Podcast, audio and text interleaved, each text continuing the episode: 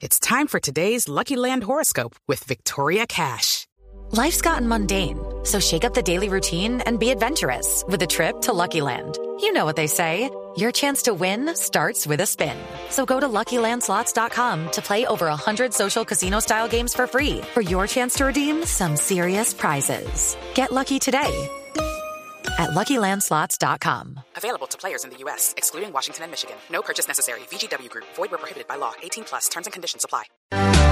El comisionado de paz del gobierno es el doctor Miguel Ceballos. Doctor Ceballos, buenos días. Buenos días, Néstor, para usted, todos los oyentes y la mesa de trabajo. Doctor Ceballos, este decreto emitido hoy eh, con la posibilidad del sometimiento individual premiando con beneficios jurídicos, inclusive económicos, ¿qué persigue? I'm Victoria Cash. Thanks for calling the Lucky Land Hotline. If you feel like you do the same thing every day, press 1. If you're ready to have some serious fun for the chance to redeem some serious prizes, press 2. We heard you loud and clear. So go to LuckyLandSlots.com right now and play over 100 social casino-style games for free. Get lucky today at LuckyLandSlots.com. Available to players in the U.S., excluding Washington and Michigan. No purchase necessary. VGW Group. Void prohibited by law. 18 plus. Terms and conditions apply.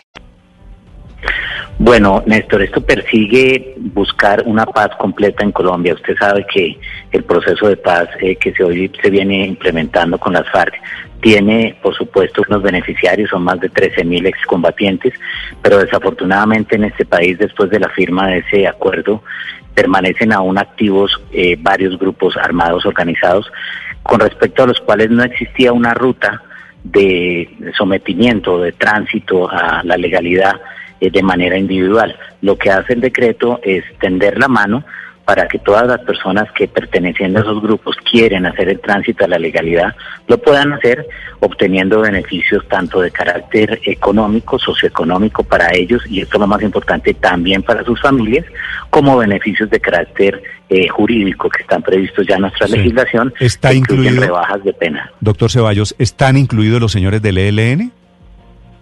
Sí, señor, la ruta del ELN, y esto es supremamente importante y le agradezco la pregunta, la ruta para el ELN ya estaba establecida, Néstor, desde el año 2003 a través del decreto 128. El ELN tiene un tratamiento de grupo armado al margen de la ley, esa palabra margen de la ley le da una característica especial y es que se encuadra dentro del delito político. La ruta del ELN continúa, es una ruta que ya ha logrado la desmovilización de 4.500 personas del ELN, esperamos que sigan más. Y lo nuevo es que se crea una ruta para quien no la tenía, y es precisamente los grupos armados como las disidencias de las FARC, los pelusos, los caparros y el clan del Golfo. Sí, disidencias de las FARC de Gentil Duarte, por ejemplo, las de Iván Márquez, Caparros, lo, el Clan del Golfo.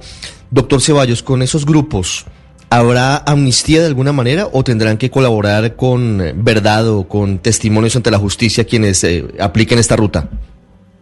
Ricardo, no, no se trata de una amnistía, se trata de una ruta de tránsito a la legalidad, por eso el decreto 965 es un decreto de sometimiento, no se extingue la acción penal, eh, la diferencia está en que no había unos incentivos para los miembros de estos grupos, esto era un clamor de los organismos de inteligencia, de los organismos de seguridad, del ejército, de la misma policía, que reciben eh, decenas de personas mensualmente eh, y no tenían cómo ah, hacerse una inserción a la vida civil. En el caso que usted pregunta de Santrich y de Márquez y ellos, recordemos que el tratamiento que se les está dando a ellos, y así lo ha dicho público no solamente el presidente, sino el ministro de la Defensa, son una banda de personas que realmente traicionaron el proceso de paz.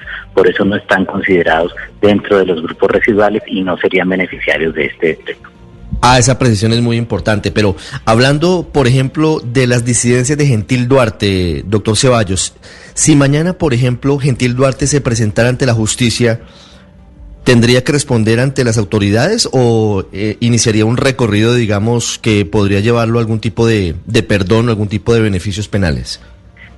Gentil Duarte, como cualquier otro miembro de un grupo armado organizado, en este caso residual o llamado diside- disidente, tendría que entrar en la ruta eh, del decreto, primero ah, presentándote- presentándose ante la Fiscalía General de la Nación. Este decreto se parece mucho, Ricardo y oyentes, a la ley de sometimiento colectivo que se aprobó en junio del año 2018. No extingue la acción penal, aquellos que tengan delitos graves tienen que responder por ellos, pero por supuesto si tienen una colaboración efectiva y eficaz con la Fiscalía, tendrán la posibilidad de las rebajas de las penas siempre y cuando, por supuesto, cumplan con los requisitos de verdad frente a las víctimas. Entonces, es un sistema novedoso, innovador. ¿Por qué? Porque no extingue la acción penal, pero da la oportunidad a aquellos que quieren colaborar con la justicia, salvar y preservar su vida y sobre todo el tema familiar, Ricardo. ¿Por qué?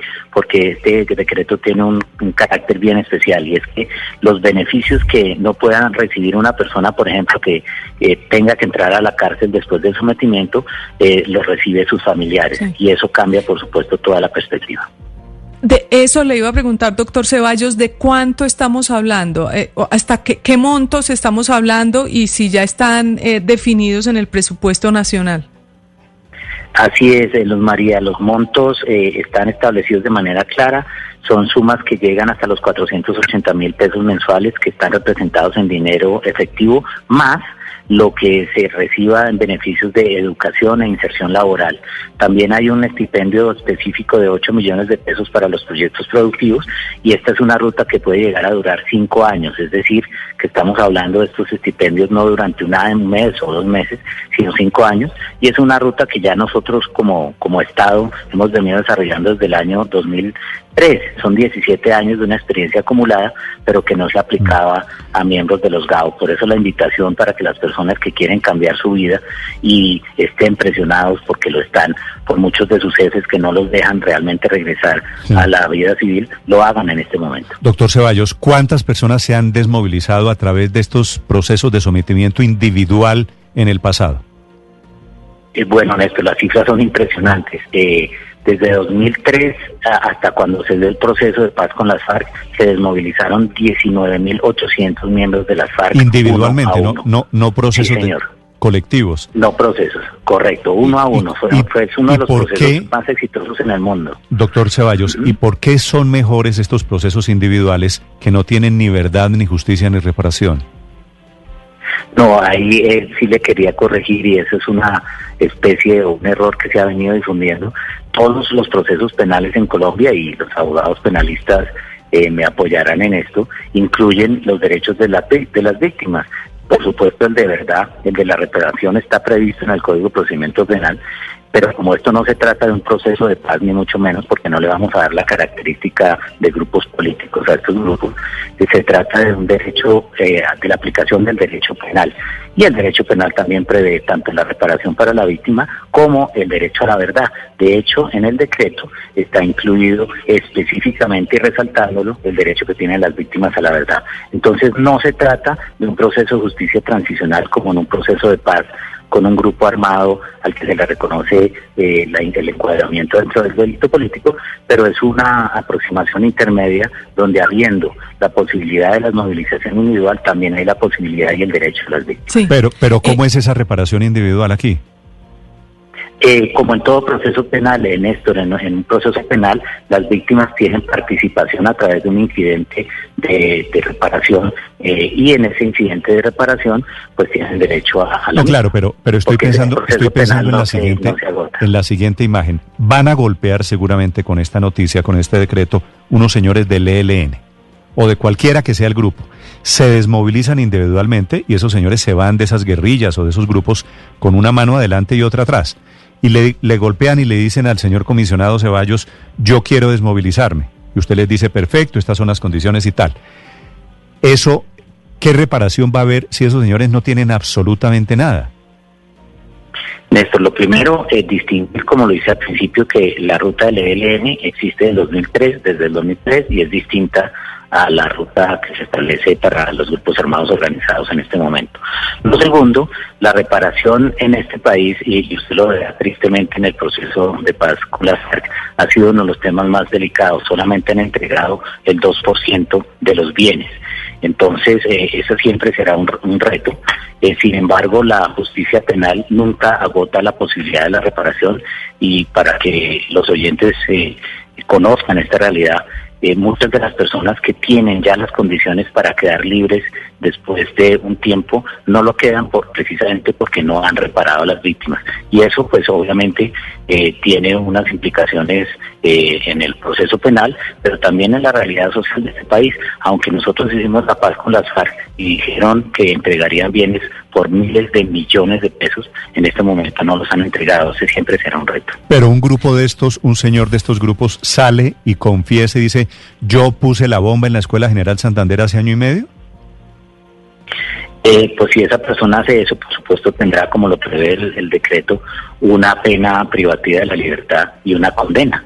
Eh, esto no agota la acción penal, pero como en todos los eh, espacios de, cooperación y colaboración judicial, estos previstos en nuestra ley, esa persona tendrá un tratamiento diferencial en la medida en que un juez avale.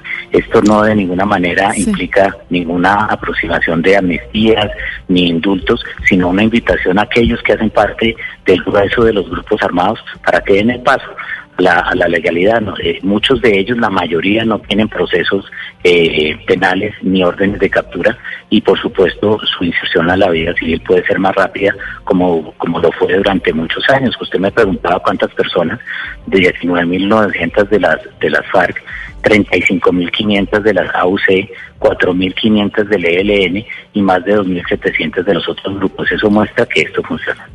Eh, doctor Ceballos, pero si le entendí bien, entonces una persona del clan del Golfo, una persona, un mafioso, eh, dice yo me voy a entregar y el Estado le va a dar 450 mil o 460 mil pesos mensuales durante cinco años y le va a ayudar a sostener a su familia en salud y en educación.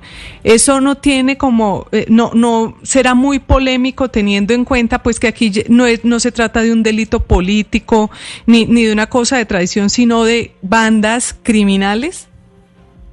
Pues María, ahí está la diferencia. Si usted se da cuenta en el decreto, solamente eh, está destinado a los grupos armados organizados que fueron definidos incluso por el gobierno Santos.